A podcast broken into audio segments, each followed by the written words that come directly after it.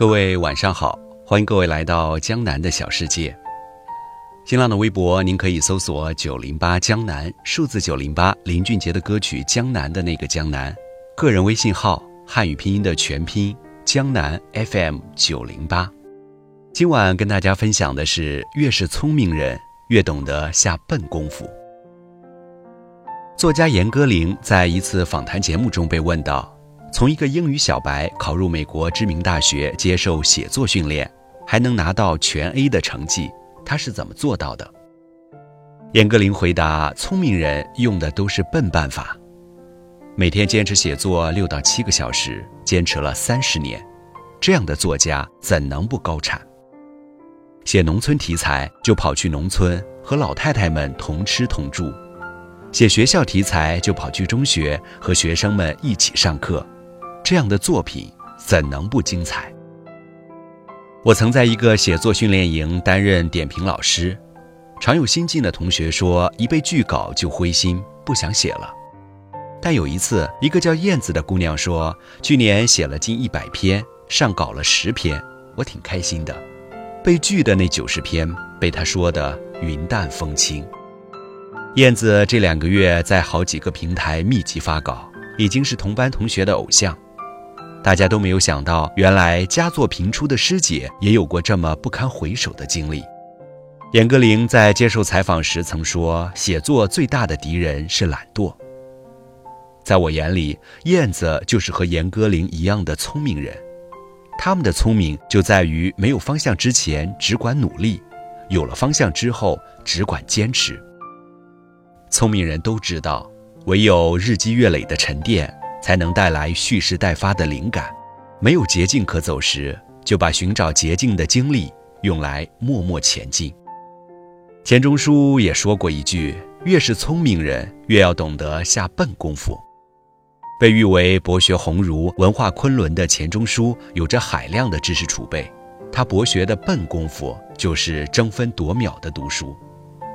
钱钟书读清华时，曾立志横扫清华图书馆。有同学回忆说，钱钟书一个礼拜读中文书，一个礼拜读英文书。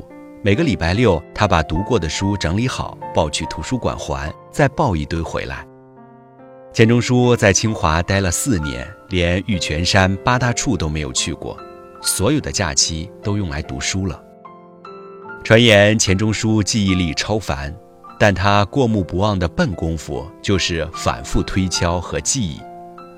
钱钟书曾透露，自己读书不遗忘的秘诀就是好读书、肯下功夫，不仅读，还做笔记；不仅读一遍两遍，还会读三遍四遍，笔记上不断的填补。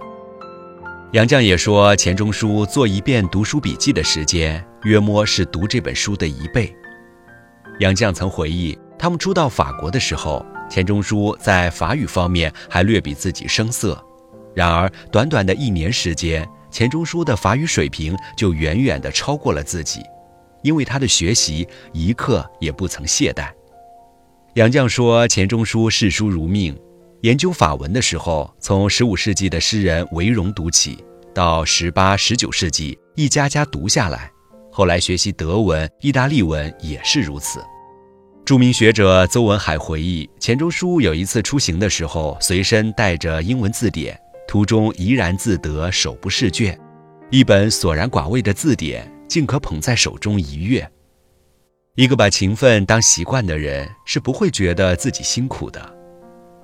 正因为钱钟书下足了经年累月的笨功夫，才有了后来博大精深的管锥编。聪明的人都把刻苦当才能。曾有读者朋友诉苦说，毕业几年换了几份工作。